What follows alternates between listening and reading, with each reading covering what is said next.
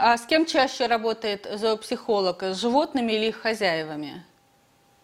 Но э, тут как бы вопрос такой с подковеркой. Вообще в истории, э, вообще если мы возьмем в целом зообизнес, э, будь то обычные продажи зоотоваров mm-hmm. или заканчивая ветеринарными клиниками или э, сегментом B2B, когда кто-то продает кому-то что-то связанное с уходом за животных, за животным, ну, например, я не знаю, э, какие-нибудь Э, да даже пусть будет а, осмотровочный стол для ветеринарных клиник, в частности, да, или там какие-то УЗИ-аппараты, например, или что-то еще, то всегда мы работаем с людьми. Да, понятно, что в конечном итоге это наш конечный клиент, если в кавычках это взять, это все равно наши котики, собачки и же с ними, но технически это всегда работа с людьми, потому что все-таки это услуги, так или иначе, да, ну, товар, услуги, понятно. Mm-hmm вот, которые предназначены для людей. И все-таки они продаются и оказываются именно для людей в первую очередь.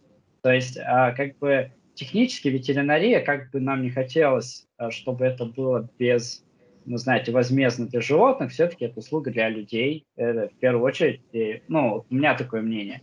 То есть, э, все равно наша конечная цель удовлетворить некоторую потребность владельцев животных, нежели чем, предположим, это но в целом э, я понимаю, к чему этот вопрос. На самом деле, да, чаще всего мы общаемся с владельцами животных, э, потому что, как правило, да, нам надо осмотреть животное, желательно в той обстановке, где оно чаще всего живет. А mm-hmm. некоторые зоопсихологи, конечно, предпочитают а, работать в ветеринарной клинике, и причем это некоторая принципиальная позиция относительно этого вопроса. А, я лично с ними не согласен, потому что здесь есть несколько а, вещей, потому что к ветеринарному врачу вы всегда можете направить, если увидите что-то, ну, что, скажем, может вызвать осторожность э, или вызывать э, как бы вопросы относительно здоровья животных, если у вас есть какая-то квалификация относительно этого момента. Вот.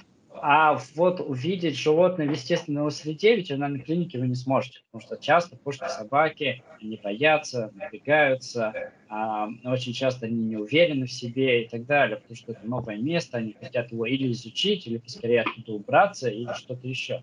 И, естественно, оно не будет проявлять того поведения, которому, на которое может э, там, владелец животного пожаловаться.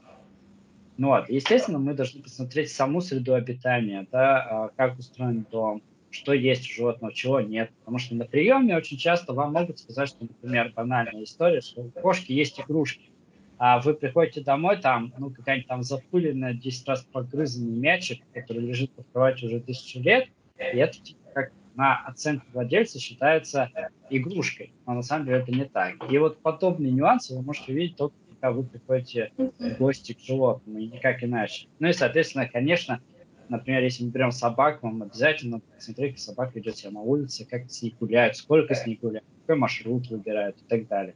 Потому что очень много проблем зависит от э, недостатка или переизбытка. Ну, переизбытка редко, такого я еще ни разу не видел. Но недостаток э, прогулки, например, вообще физической активности, я сейчас бичу животных.